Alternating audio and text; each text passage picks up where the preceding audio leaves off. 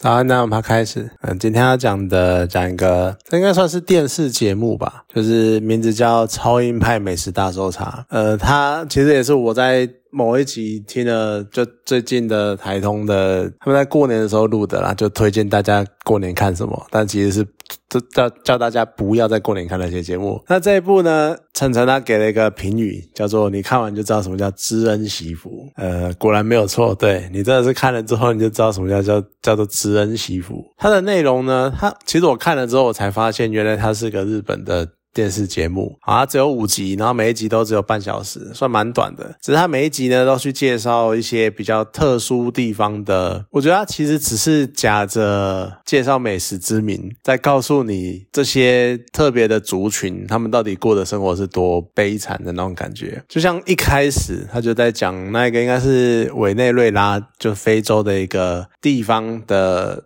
生活，那边的在那边的人，然后他们的生活跟他们吃的东西。那里面呢，就是在讲说，像他们一开始就去看哦，你就看非洲，那就是一个很比较落后的地方，然后大家生活都不好，然后就又看到一个商店，然后在卖吃的东西，然后还卖什么，比如说玉米粉或者什么东西的，然后就去问他，哎，这卖多少啊？哎，你怎么拿来这些东西？结果搞半天，这些是，而且这边还这些东西还来自日本哦，你就觉得哦，日本进口，那应该还不错吧？没有，这些是援救物资。那所谓的援救物资，你想应该是，譬如说我联合国派那种援救救援物资给你们，然后应该是免费的要给这些人民用吧？结果呢，他们这些物资反而流入了黑市，然后在那边卖钱，卖给当地的老百姓，当做日常食物的来源。你光这一点，你会觉得说这在干嘛？对。然后结果他们，你就看他们拿那个那种玉米粉那边煮煮煮煮成那种烂烂的烂泥，然后泥一般的那种泥一般的东西。而且他们为了省整个烹调的消耗的食材、消耗的用品，他们像他们就倒一锅油，就是倒一锅油，而且那个锅子呢，就只是一个小小的火堆，然后上面随便弄一个那种破破烂烂的锅子，然后油倒在里面，然后直接整条鱼直接丢进去炸。在炸的时候呢，你还可以听到。日本节目都这个样子，他们会有个主画面，然后就会有一个小画面在旁边，去带出那个现场的艺人他们的一些真实的第一次看到电这第第一次看到这一幕的那种反应。那个人还在震惊说什么？他们都不用裹粉吗？直接炸？然后你在看的那一个瞬间，你就会觉得你能够理解那种惊讶，然后你也能够理解那种讽刺的感觉。人家都那么贫穷了，哪来的粉去裹粉让你炸？所以他们直接整条鱼丢进去炸。然后炸完了之后呢，那个油还不能浪费，你们还他们还拿那个玉米粉继续继续加热，然后才做出那么一道料理。我都觉得，然后就然后。当然，去拍摄的那个导播跟摄影师，当然就是也会吃嘛，然后讲说什么哦还不错，还蛮好吃的。可是其实你真的去想，你会觉得说那个真的好吃吗？因为那个就是一个很困难的物资，然后带出来的东西。结果好，然后你看，你就他就描述了委内瑞拉那个地方的人。结果呢，你看了这个之后，下一幕是什么？下一幕。是那些人跑来台湾，然后在拍黑道大哥聚会，然后吃的东西，然后就看到超豪华的东西，你会看到什么龙虾、鲍鱼，然后什么生鱼片，然后什么各式各样，然后还有很很精致料理，然后摆整桌这样，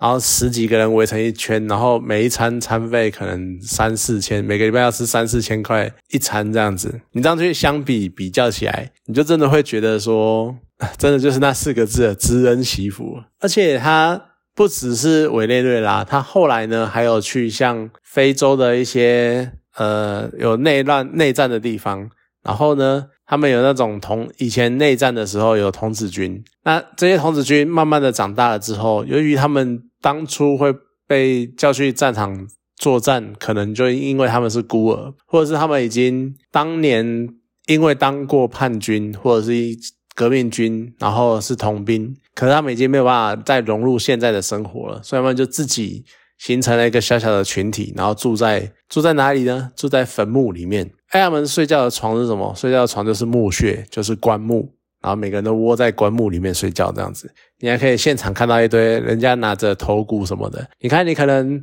在路上随随便便看到一个头骨，人类头骨，你可能就吓个半死，你就哇，怎么会有骨头这样子？就他们是很习以为常的拿起来玩一玩，然后可以随意丢弃那种感觉。而且甚至于里面也是有女生，我都不知道那个女生啊，应该也是当初参战的时候出现的吧。然后那个女生，他们现在他们就是没有谋生的方式，然后没有任何的资源，那他怎么去赚取食物呢？他当然就是卖淫，而且甚至于卖淫，他去卖淫，然后赚来那一点微薄的钱，只够他吃一餐，可是那可能就是他那一整天唯一吃的食物了。你真的，然后而且去。吃就算是吃这个好了，然后他去到你，他记者还跟拍，然后拍到他去交易完，然后回来之后，然后跟他说：“我现在要去吃我的饭了。”然后吃什么饭呢？是那种黑漆麻屋，就是连灯都没有的，几乎是连灯都没有的那种路边摊，然后里面就是一个。他吃的饭就只是白饭，然后加一个什么用青菜随随便便煮的一个咖喱这样子，你就会觉得说，那真的是环境恶劣，然后很差，差到一个极致那种样子。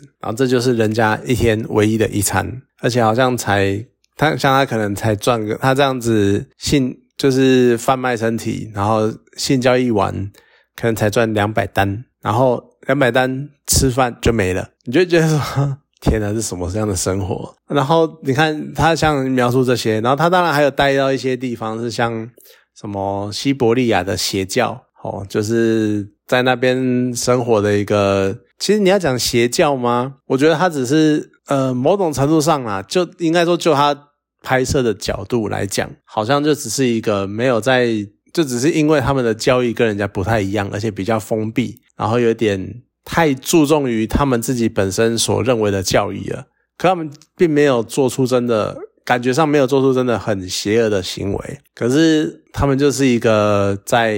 偏远地方，然后自己形成的一个教派，然后他们也去介绍这种地方。那当然也有介绍像海参崴，海参崴的话呢，他们就是在讲有讲到北韩的人去那边工作这样。所以其实形形色色讲了很多很多各式各样地方族群的人，然后再告诉他们，甚至于他也去到美国那种最凶恶的地方，然后讲说什么全加州最危险的一条街，因为他们刚好就是一个墨西哥的帮派跟一个美国黑人的帮派，两帮一直在火拼，然后在对打，然后局势非常的凶恶的那种地方，然后在他分别去这两个地方。跟这两区的人，然后看他们平常吃什么。其实我真的觉得根本就吃什么都不是重点啊，重点都只是在于说他在介绍这些地方的冲突跟这些人的处境而已。你就这样看，你会觉得蛮有趣的啦。而且他当然他一定会讲食物，你看像而且他们还他还有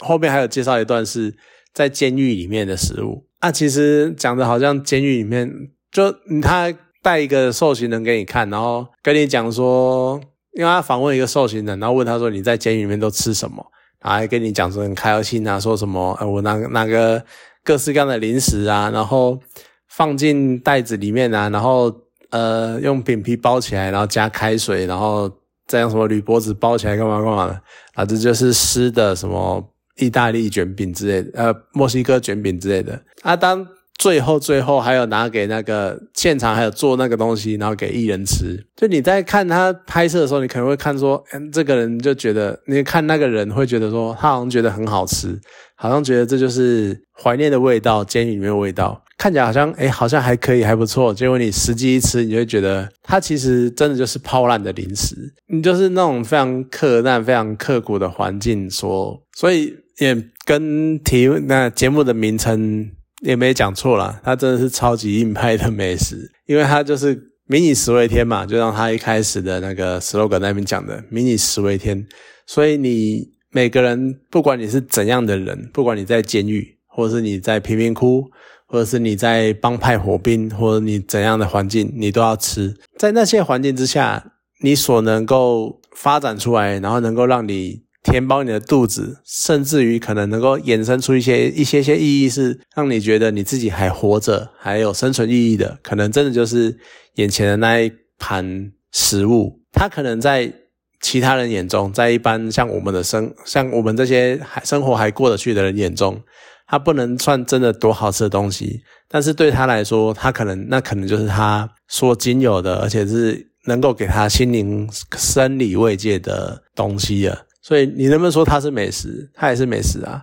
只是它对它是那些人的美食，不合你的想象，但对他们来说那就是最重要的。其实看完你就会觉得，它真的很多很多地方都是那种你会觉得真的知恩惜福啦，就是而且它很多地方有一些东西，它会用钱去换算，然后就会发现那个物价的差距。像还有什么有的地方是超大的一个汉堡，就可能比一个人的手掌还要大一点。然后才卖两百单之类的，那等于说折台币才七十块。我觉得以七十块，它那个大概是麦当劳可能有麦当劳汉堡的两倍大，可是它才卖七十块台币这样子，你会觉得说那个真的是物价的差距，然后还有那种地方跟大家饮食习惯的不同。其实我蛮推荐，就是找个时间，因为才五集，而且每集就全部看完，可能三小时不到。可以去大概看一下那个样子，然后你会对自己现在的生活不要太不满，对，就你可以对自己的现在生活多一点感触什么的，算是蛮令人感叹的